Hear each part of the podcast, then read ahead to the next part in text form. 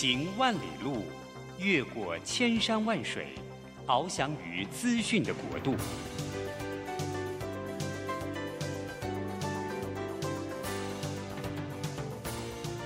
以全方位的视野，飞向更高更远的目标。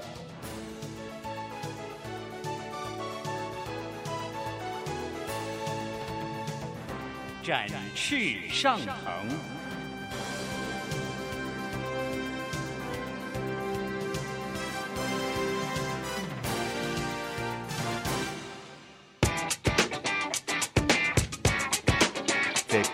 变的时代中，让我们学习用新思维、新眼光，掌握新趋势，给自己一个看得见的未来。欢迎收听《魅力学习，看见未来》，李文娟主持。让我们一同纵览资讯潮流，掌握最新的趋势观察与生活情报。早安，欢迎准时锁定《魅力学习，看见未来》，我是主持人文娟啊。呃，我不知道听众朋友有没有看过一本书呢，叫做《一百二十公分的勇气》哈。这本书其实相当的有名啊，就是台湾最励志的迷你教授。呃，大家如果有印象的话呢，这位陈优华教授，呃，其实回到台湾的这几年来啊，可以说是媒体关注的焦点，他也得到很多的奖。特别是这个一百二十公分的勇气呢，就是谈到这位陈教授他如何克服自身的障碍哈，成为教授的故事。不过今天呢，我们带来的是这个陈教授的新书啊，叫做《一百二十公分的爱》。那介绍这本书的呢是呃，这本书其实有两位作者，一位就是陈优华教授，另外一位呢是李文如小姐。那李文如小姐呢，其实是陈优华教授的学姐啊，然后呢，她也认识陈教授很多年。事实上，陈教授也说这个呃李学姐是他的贵人哈。所以呢，哎，我们来跟这个文如道早安，文如早安，文娟早，各位朋友大家早。是啊，这本书很特别，对不对？叫做《一百二十公分的爱》。嗯，可不可以请教一下文如哈，你们当时是怎么想到说要再出一本书？就是呃，因为我们知道一百二十公分的勇气其实已经是很轰动嘛，那个时候还被列为是这个青少年的这个优良的学习读物，对不对？好，呃，那那为什么我们要再接再厉再出这一本《一百二十公分的爱》呢？哦，好。其实，呃，优华回台湾十多年了，这是他的第二本书。第一本书就是他刚回台湾的时候，也呃那个时候出版社出了他一百二十公分的勇气，主要的就是在讲他呃就是这一生的故事哈，因为他非常特别，他就是呃软骨先天发育不全哈，所以他只有一百二十公分，那所以这两本书就叫做一百二十公分的什么什么哈，那其实。呃，这个一百二十公分就是说的是陈永华教授。第一本书是一百二十公分的勇气。那那个时候，呃，大概很多人很受到激励，很多家里面有这个软骨发育不全症的孩子的家长也很受到激励，连很多当时自己是罹患软骨发育不全症的当事人也都很受到激励。那优华那个时候，呃，就他说过，只要有机构请他演讲，他是不拒绝的。那他不拒绝的原因就是他想要以自己为例子，把怎么样？就是其实台湾大部分哈家里面有这样呃有这样病症的孩子，都把他藏在家里面，或者是说呃只要他平平安安的长大，女的将来将呃可以嫁人就嫁个人哈，那男生就看。给他呃弄个小小生意哈，或者小杂货店那样子营生就可以了。然后呢，也有很多父母会带着孩子，竟然去看医生，说想要把小腿骨打断，然后中间再接一节，这这样他的身高就可以接近正常人。好，对不起，我这个先天性软骨发育不全症哈，就是我们所谓的侏儒症。嗯，我们平常在街上看到那个小小人儿，嘿，就是。所以优华知道很多父母对这样的呃，对这个病症的认识是不健康的，是不完整的，是不健全的。然后呢，很多当事人也就自暴自弃，就放弃自己了。所以他说只要有机构邀请他去演讲、去座谈，他都不拒绝，他就是要把这个理念推出去，就是因为小小人儿的脑子并并没有受伤啊，他的脑子都是跟正常人一样，所以仍然是可以走出自己一片天。是，呃，其实就是呃陈优华教授的故事，大家现在如果 Google 的话，就会发现很多媒体都有报道，我甚至有纪录片哈，甚至就是其实大家看了一定会很感动。那那呃，因为我们今天专访的文如，其实我刚刚有提到您是优华的学姐嘛，是。哈，其实你那个时候认识她的情况，可以呃，她说你是她的贵人嘛，而且她是继承你成为那个校刊编辑嘛，对要不要谈一下这一段？OK，当时他像现在一样这么乐观吗？嗯嗯，呃，我跟优华认识，大概也是他我们一一进大学的时候，当然我是他学姐嘛，我那时候在校刊社啊，嗯那大家知道，反正开学的时候每一个社团都要拉人嘛，嗯那我们校刊社当然也就设了一个摊位，嗯后来优华就走到我们摊位，校刊社的摊位啊，然后那刚好那天是我。是我值班，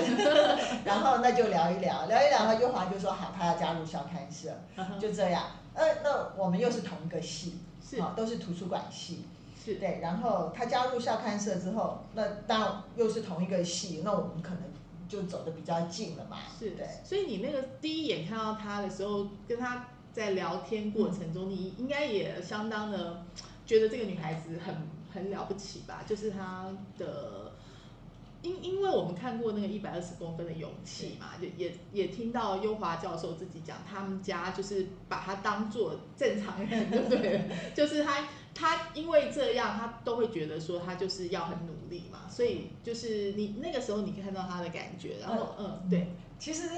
那个第一次聊哈，并没有很深的感觉，只哦是 对，就是正常的聊天嘛。对。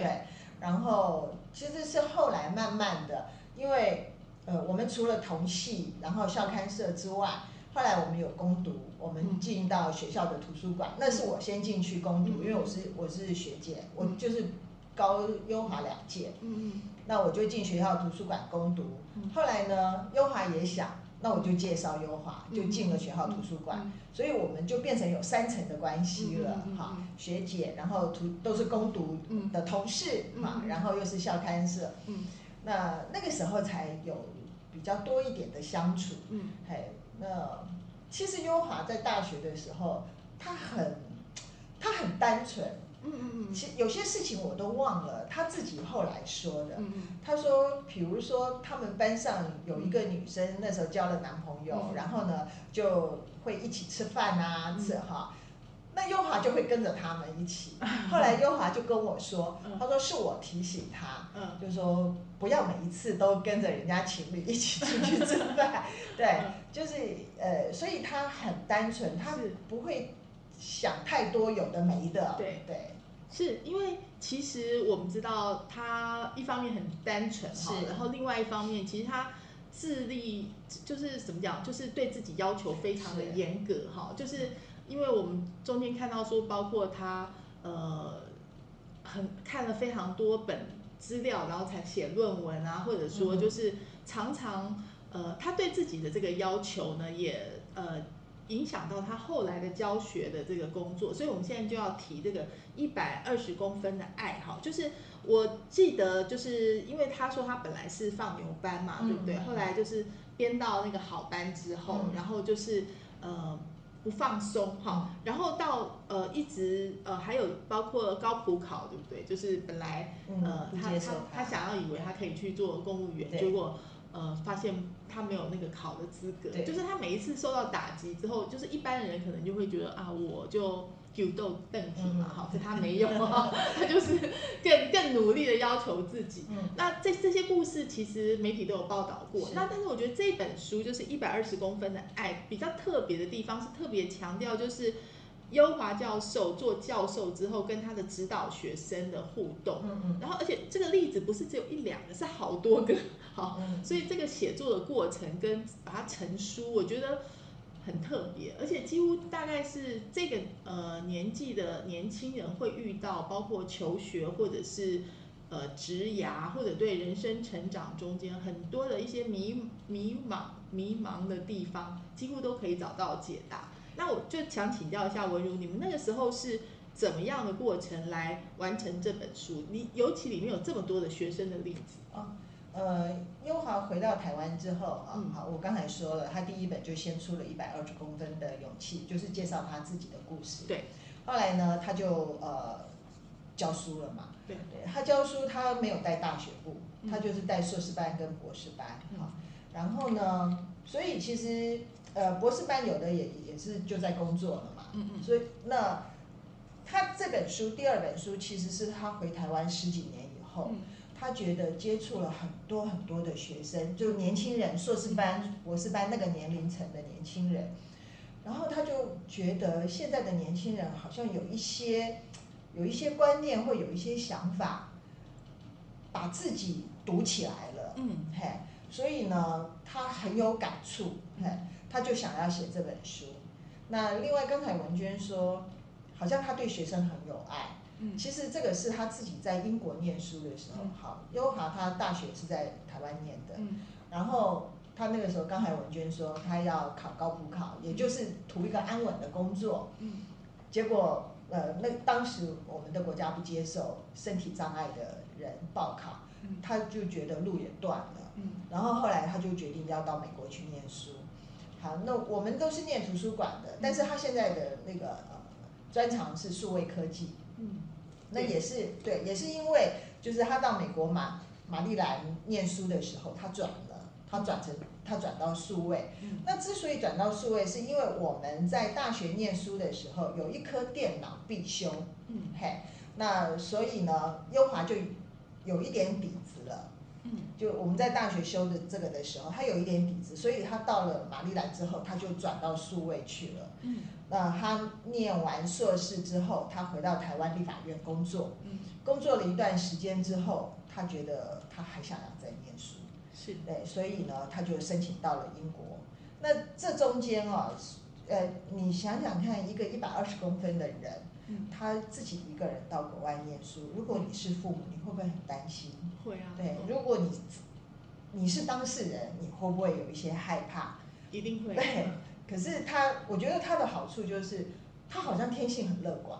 他说他也没有想，哎，他也没有多想，他就像那个跟着人家一对情侣的电灯泡，没有多想，反正就是傻傻的走，对不对？对。好，我们在这里休息一下哈，听段音乐回来之后，我们再来聊这本一百二十公分的爱哦。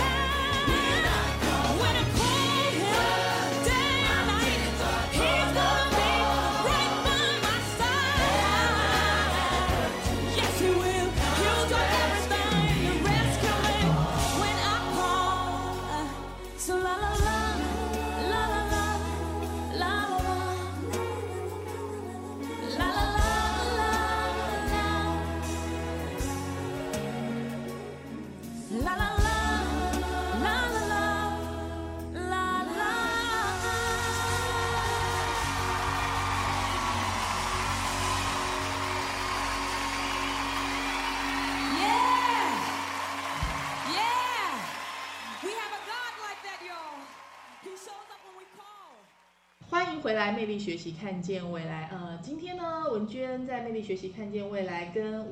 哈，就是呃，有一本书的作者叫做《一百二十公分的爱》的共同作者李文如小姐一起来介绍这本书。其实这本书呢，是一本这个第一人称的自传加上励志的书籍哈。主角是陈优华教授。我们刚刚提到哈，就是他是一位先天性软骨发育不全的患者，身高只有一百二十公分。但是他在台湾相当的知名，因为呢，呃，她是大家都觉得非常杰出的女性哈，她得了非常非常多的奖哈，包括这个杰出女性研究学者奖，然后中央大学的杰出教师奖哈，还有这个呃。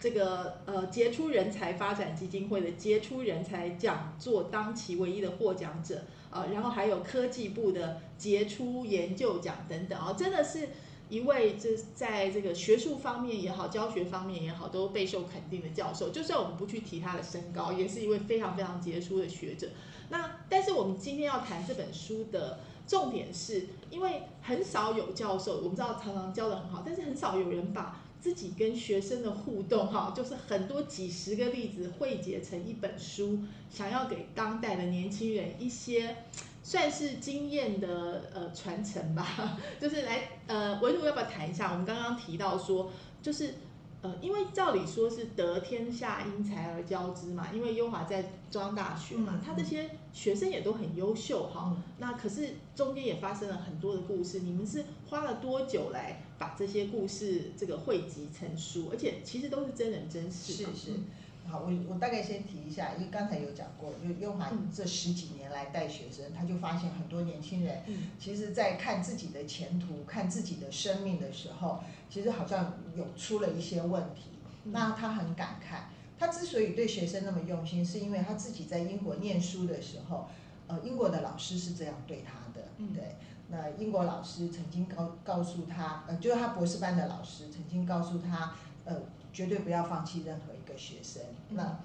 他受到英国老师很大很大的提携，嗯所以他就一直记在心里。那他回台湾教书以后，他也就是用这种态度对待学生。嗯他常常说他是用为母的心肠嗯去对待他的学生。那因为呃研究所学生人数不是像大学部那么多，嗯所以他比较可以照顾得过来。那这十几年累积下来，他就觉得好像年轻人有这个问题并呃不轻啦，哈，嗯所以他就想把它写出来，呃，可以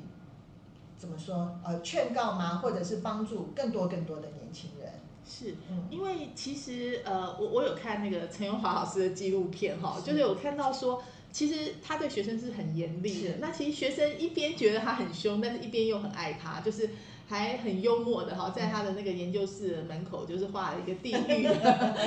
对一个魔鬼门。一个一个一个一个一个这个贴纸贴在上面哈，就是蛮有趣的哈，就是就是呃，但是我也是想要请教一下，就是呃，在谈这些学生中间，其实我们也发现，呃，陈优华老师是一个很直接的人嘛，哈、嗯。就是他觉得哎你哪里不对，他也是会直接讲这样子，然后其实呃中间有一些例子让我觉得印象也很深刻，其中就是包括那个呃，就是有的时候他会说，嗯。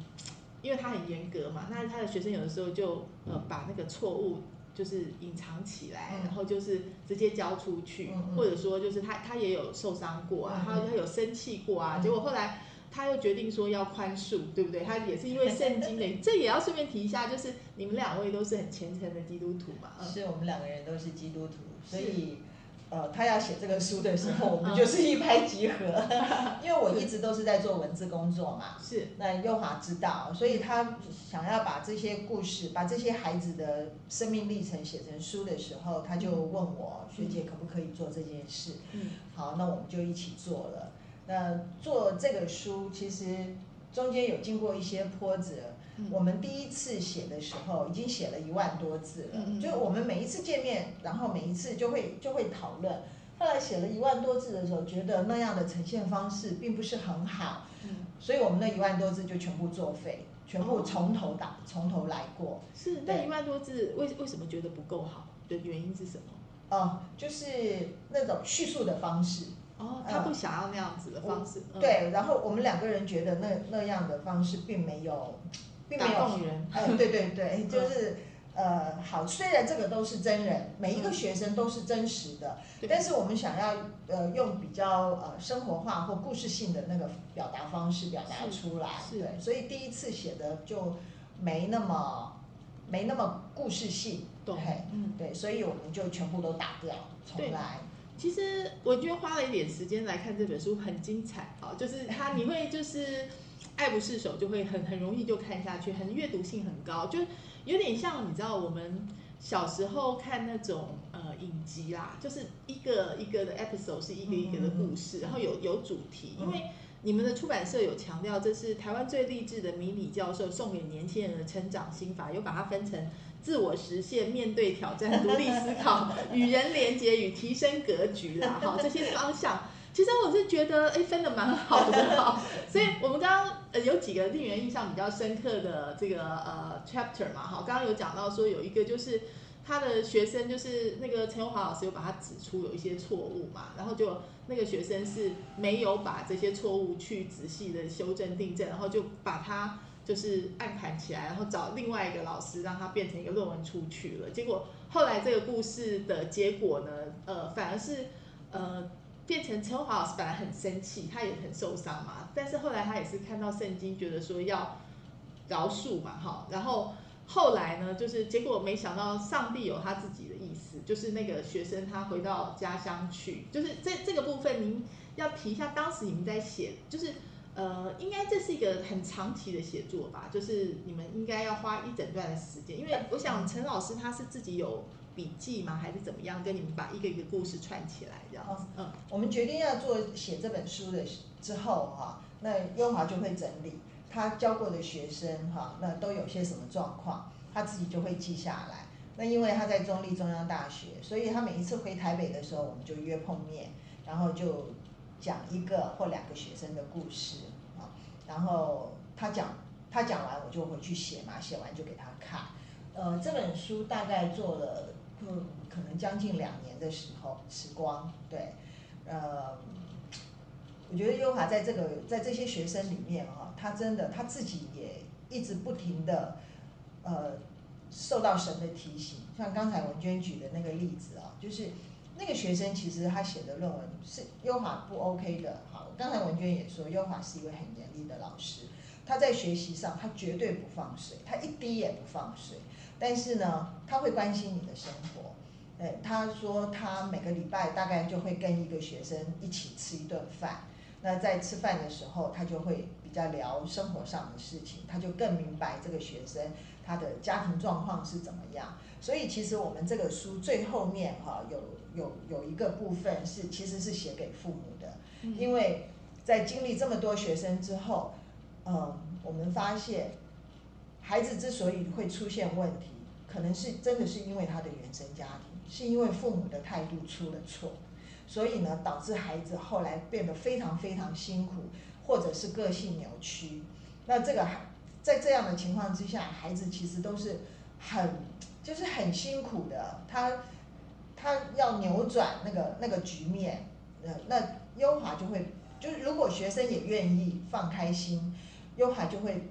帮着他，当然不是解决他家里的问题，而是帮着他怎么样去面对他的课业。那优华常常会跟家里有状况的学生就说，如果呃你要自己先好起来，你才有能力帮助把你的家也翻转过来。如果你自己都沦陷下去了，那怎么办呢？那你全家就都没有了嘛。对，所以优华会在课业上扶持他们，鼓励他们。那扶持鼓励的方法，并不是说好，那我就让你过了，赶快拿个学位。那他会在课业上非常非常严谨的要求，就是要你学的是扎扎实实的。你出去毕业以后到社会工作，是让老板没办法挑你毛病的。对，对，所以那优华也觉得，就是只有这样，他才那个学生才能真正的站起来，他的力量才真的能够强大起来。那自己有了这个这个这个底了之后，他才有能力慢慢的带着他的家往比较好的方向走。是我们在这里哈休息一下，因为我们刚刚谈到说这个文如跟优华一起写这本书的时间超过两年哈，其实很辛苦哎，就是要利用周末假日回到台北的时候，你们才能够相聚做采访跟记录啊，所以而且还把本来写好的几万字这个重新讨论，重新来这个作废啊，另起炉灶。那呃中中间真的有非常多令人觉得很感动，而且很有共鸣的一些。故事啊，我相信对听众朋友也是很好的启发。我们休息一下，回来我想特别谈，就是因为我们刚刚有提一再提到说，优华是很严厉的老师。通常你严厉呢，你就会跟你的这个指导的学生，或者我们我们讲我们的下一代，就会有很多的冲突。但是怎么样严厉的同时，他还是能够接受 接受到，愿意就是修改好，这个怎么做到呢？我们休息一下，马上回来哈。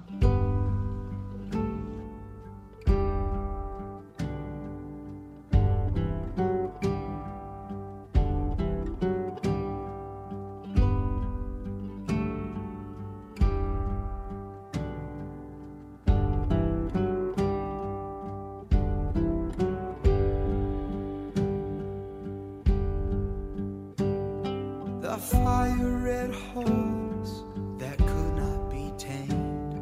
He could not be broken. My uncle's red flame. His neck it was wounded.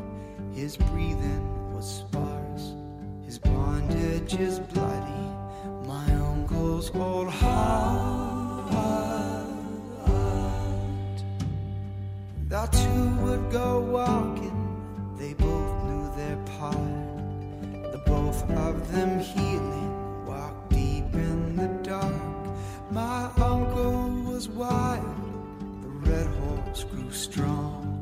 I watch from the dirt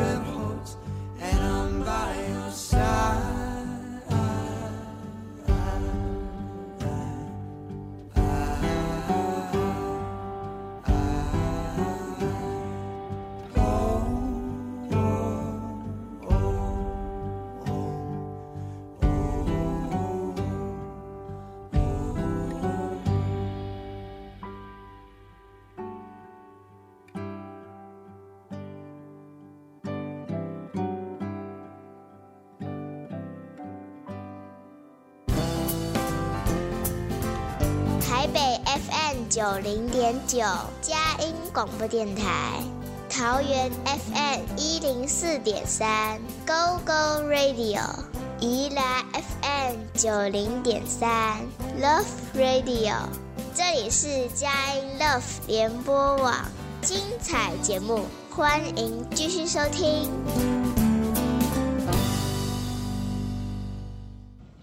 欢迎回来，魅力学习，看见未来。我们刚刚谈到，这是一本这个一百二十公分的爱的故事，哈，这个爱的故事有好多好多的主角在里面，哈。那我想，因为什么它很容易引起大家的共鸣？因为几乎每个年轻人都有在书中相同的这个状况。因为我们刚刚提到，就是优华是一个非常严厉、严格要求的老师，大部分的人都不喜欢被严格要求、被指正错误，可是。优华做了这么多事之后，我们其实也看到这书里面有他学生对他的这个 feedback，、嗯大家都很爱他。嗯嗯好，那其中呢，我觉得有两个例子很令人感感动。有一个呢，就是有一个比较完美主义的，就是雅斯伯格倾向的那个学生的故事。我们是不是请文如自己来谈？因为你是写作的人，可能就那个故事啊、那个那个，其实我们看完很有感觉哈。你你当时写的时候，你也你也一样的感觉吧？要不要提一下这个故事？OK，好，就是他原先不知道，他不知道是那个是雅斯伯格，是对，然后只是他觉得那个学生，那一开始的时候，呃，我我我想这个学生是高功能的雅斯伯格症，嗯所以他在这个学生在电脑上面是非常强的嗯，可是呢，他就是有他的执着。后来呢，因为他们这个是数位学习教育，你知道，所以呢，他们的论文都是是要走比较偏向教育那个方向的。可是这个学生的论文就一直都是非常重视他的城市的表现，城。后来那当然，那城那优华就一直不让他过。后来结果，优华就要搞清楚到底是怎么回事。这个学生就说：“他说我觉得每一个城市都非常美，我不要删。他说我就是要把这些城市呈现出来。”那优华就告诉他说：“那你你有没有想过，你呈现这这些那么美丽的城市，对学习的人、对教育有什么帮助？”那这个学生说：“那不是我关心的范围，但是不行，因为他们的他们的主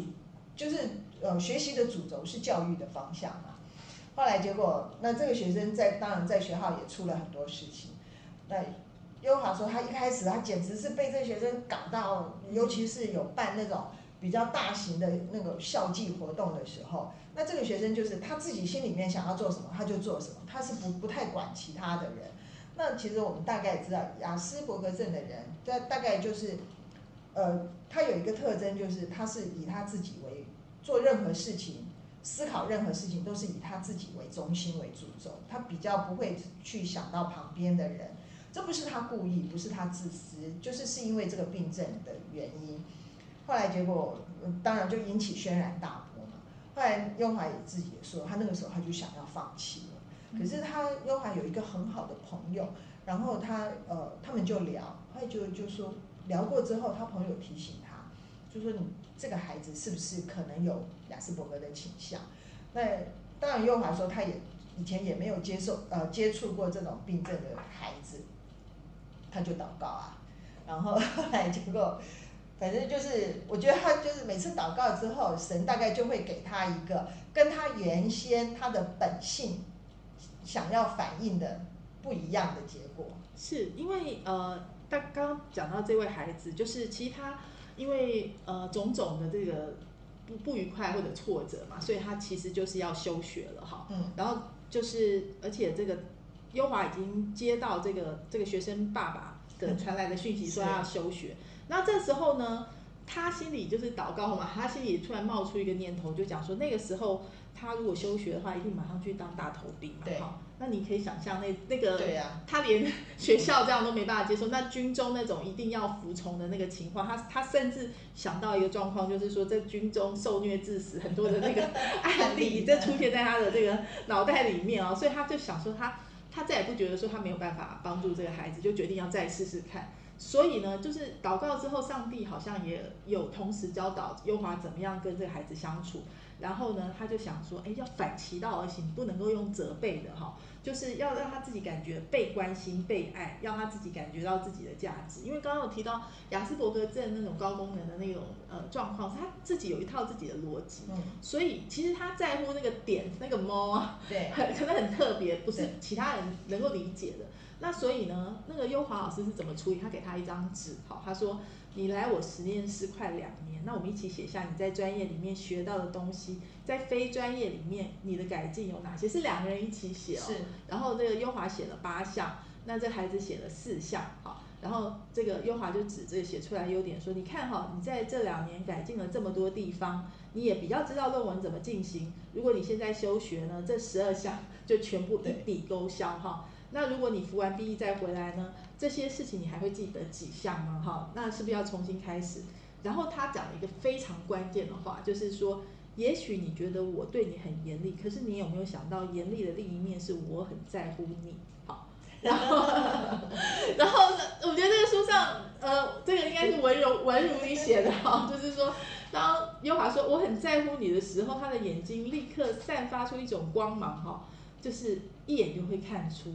那个啊，我好像抓到一点东西了哈。然后呢，这个呃，他就赶快继续再接再厉，就说，哎，如果你看表面，我对你是很严厉，但是他的背后是关爱与期待。然后这个孩子的脸马上就有很大的化学反应哦。他说：“老师，我想继续留下来，我想把论文写完哈。”就是这两个小时的谈话就画画上完美的句点。所以呢，就是我们现在就看到说，在严厉的另外一面，它背后代表什么？可能有很多的父母其实也觉得，我是为你好啊，我现在这样要求你啊，是我对你好，我关爱你，可是他没有把这个事情真的表达出来，所以才会有这些问题。我觉得其实优华也是在一次呃一个又一个的学生中，他自己慢慢学习。嗯那其实不管他有没有生病，我觉得人性是一样的，都希望自己被看重嗯，都希望我被你爱，嗯对不对？哈，我不希望自己是一个被放弃的人。所以呢，优华告诉他，就是说严厉的背后其实是我很在乎你。那你这个学生为什么会眼睛放光？嗯是因为后面那一句话啊，是因为我很在乎你啊。那我觉得父母也是啊，很多父母常常呃管孩子的时候都会说：“我是为你好，你不知道吗？”对，你是我我我绝对相信绝大多数的正常的父母管孩子的时候都是为了孩子好。可是你真的要想，每一个人他都是希望受到尊重的。嗯呃，我们父母其实也要学，我们在我们对待孩子，我们希望孩子怎么做的时候，我们是要把他当成一个独立的个体，它不是我的附属物，你知道，就是我要你怎么做你就怎么做，尤其是中国人，中国人比较容易有这种权威式的管理。可是权威，我觉得现在父母一定越来越知道，权威式的管理是越来越没有效，只会造成越越来越大的反弹。所以你要尊重他，你要跟他谈。那很多父母就说：“哎呦，那反了，那什么啊？我不是他是我的孩子，我还要什么尊重他，跟他谈？”其实我觉得人性是一样的啊，人别人要跟你谈的时候，你是不是也希望对方是站在尊重的态度跟你谈，还是站在命令的态度叫你去那样做？是，所以呢，我们在这本书《一百二十公分的爱》中间，就真的看到很多就是这样子的例子哦。其实也是，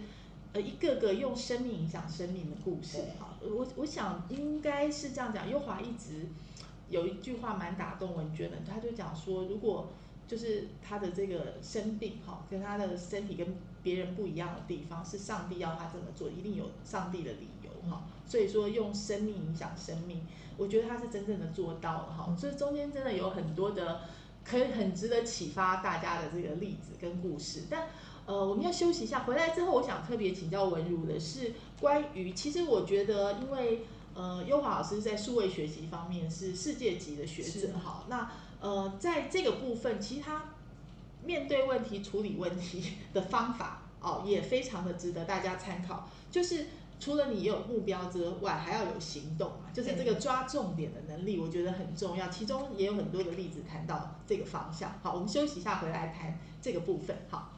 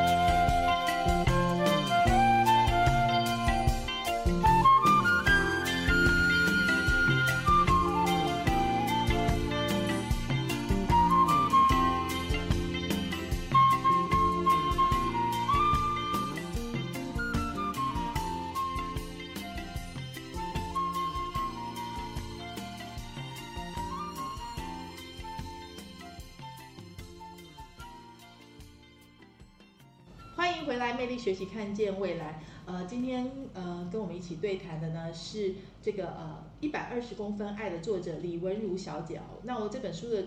主角呢是这个陈优华教授哈，他如何反转人生，如何帮助学生改变生命？因为这本书的内容非常的丰富，但是呢，我想这个节目的最后一阶段，我们来谈一下怎么样逐梦踏实，好了，怎么样有目标，还要有行动，哈，就是呃，因为很多人都会有一堆这个想要做的事，但是要怎么样逐梦踏实，这个真的能够做进去这件事情，呃，可能是很关键的。那呃，这个部分是不是请维如特别谈一下？就是你的了解是呃，陈玉华老师怎么样的鼓励学生，或者他自己怎么样的以身作则？他看到学生哦，就现在的学生，我想也是大呃大部分的通病，就是可以说说的很漂亮，嗯，然后执行力很差，不知道这个跟教改 有没有关系？对，大家都爱的教育没关系啊，这样子 对。然后对，都是就是说的呃说的一套非常好像呃堂而皇之，可是真的要执行的时候，那个执行力是很差的，或甚至就是放弃的。那当然，在优华的学生里面也有这些状况。那这些状况出来之后，就是你的论文没有办法完成嘛，嗯对不对？哈，那优华会帮助他们，就是好，你先把你的整个的一个图景象、一个图像画出来，然后呢，你看到那个你看到那个图像呢，你会觉得啊好大，然后会觉得我我要怎么做啊？那他就会帮你慢慢把这个大图像拆成小块。你就是一小块一小块的去做。其实老实讲，像这样的方法，我们也都知道，对不对？嗯只是我们有的时候我们会忘记应用到我们自己的生活上面。你每次完成一件小小小的目标的时候，你的心就得到鼓励了，你就有力气再去走下一步。就这样慢慢的一步一步的把它拼起来。是，我觉得他讲的很具体哈，就是包括这个要培养抓重点的能力哈，然后呢要把重点放对地方，然后还有一个非常非常重要的哦，就是你要能够挺过痛苦，因为我觉得大概没有人比他更适合讲这个主题哈。然后呢，他刚刚就像这个文如说的，然后你要想象美好的前景，因为才能够帮助你支撑你支撑你挺过痛苦嘛。最重要一点就是，当你完成的时候呢，要对自己满意的成就感。好，对，这个这个真的是呃，这本书真的是对年轻人来讲是呃非常非常值得大家来阅读，因为我觉得也很适合大家送给这个年轻朋友啊。真的呃，那这个节目最后，我想请教一下文如哈，你如果说嗯、用一个你喜欢的这个圣经的经文哈来谈，就是你你跟优华一起完成这本书，跟你们希望达到的。呃，效果的话，你会选择哪一段经文？然后也送给我们的听众朋友。嗯，文娟这样一讲，我其实脑子里面我浮现来浮现出来的第一句就是万事互相效力，是叫爱神的人得益处。是对。那你不要看眼前的事情好像是不如自己的意，或者是嗯你觉得很困难，为什么我会碰到这样的事情？呃，对身为基督徒的人来讲，所有发生的事情，发生在自己身上的事情，都是上帝允许的，包括像优华这样的身高，包括他出去念书碰到的许多困难，包括我们写这本书的时候，呃，第一次一万字，将一万多字的稿子就作废了，这些看起来好像都是挫折，可是呢，上帝会让它发生，一定有上帝的意思，呃，我们就彼此。在这件事情上面，我们脑子里面想的就是把这件事情做好，这是我们的目标，对。然后叫万事互相效力，叫爱神的人得益处，对不对？对。那所以看到这本书的人，或许你就能得到一点点的启示、提醒，这样都是好的。还有文如啊，我们知道说，其实你跟优华都很会写作，他也做过记者哈，然后你们都有做很久的文字工作者。那其实现在孩子他们的作文能力好像没有以前我们这么好哈。那有些人啊，他很害怕写作，那您有什么想要给这些孩子的建议吗？哦，嗯，在写作这件事情上面哦，我我真的是要跟孩子说，嗯，你不要想着我要用什么呃艰涩的词汇或者是优美的词藻，你先把这些加到自己身上的时候，你就会发现你很难动笔了哈。然后圣经里面保罗有说，他说他绝对不说高言大志，他他的目标就是要把福音说清楚。那对我来讲，我觉得我写东西，我就是要让读者明白我想要传达的是什么。所以呢，大概注意一下起承转，然后你就可以开始写了。写完之后自己再修，再再修改，就是写完之后不要急着马上交出去，你可以放着放个两三天，自己再重读。我实在要鼓励很呃很多孩子，很多年轻人。现在很多人就说啊，我不会写作，写作好难。其实不难，真的不难。想想我们每一个人从小都有上过作文课，对不对？那差别只是在于，可能后来我就一直有练习作文这件事。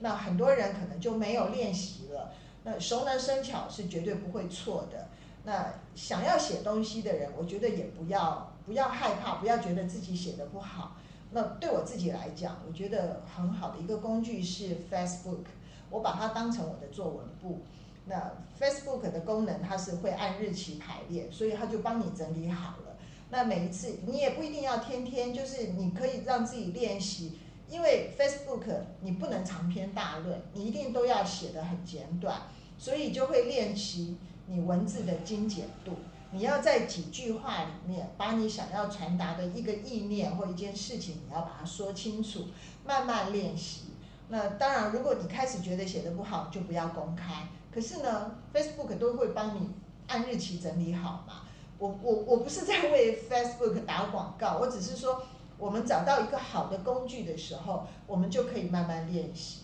那文章写得好的人，其实，呃，我我想现在工作的已经在工作的人都有体会，它可以帮助你把你的想法表达得更清楚，让对方更了解。是因为其实这本书真的就是给新生代的自我成长书，因为这些都是活生生的例子哈，就是呃陈友华老师在这十几年来他遇到的每一个学生的状况，所以不管是想要帮助孩子的父母或者是老师，真的是呃非常不要错过的一本好书哈。呃，我觉得。呃，就是因为大家都知道这个陈友华老师只有一百二十公分，但是大家很喜欢说他是一百二十公分的巨人哦，就好像刚刚文如说的说，呃，因为陈友华老师也是单身嘛，所以可是他却把这些孩子当做他自己的孩子，就是他可以说真正的就是，嗯，他他自己的话说一百二十公分是他的身体高度，但是决定不了他的人生高度，只要不放弃，逆境也会变成顺境，而且他也想要。成为之人的这个垫脚石，所以我们每一个人都是活石嘛，对不对？好，真的是非常非常棒哈！非常谢谢文如今天到魅力学习看见未来来分享这本好书。我们也希望之后有机会能够请到优华哈自己本身来跟我们再分享一些这个呃真实的生命故事。好，那也谢谢听众朋友的收听哦。我们下周同一时间空中再会，拜拜，拜拜。